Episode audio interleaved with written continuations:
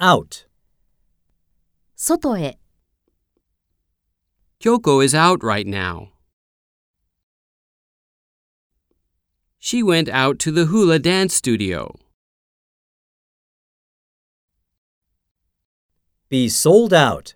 My favorite video game is sold out. Run out. The sugar has run out.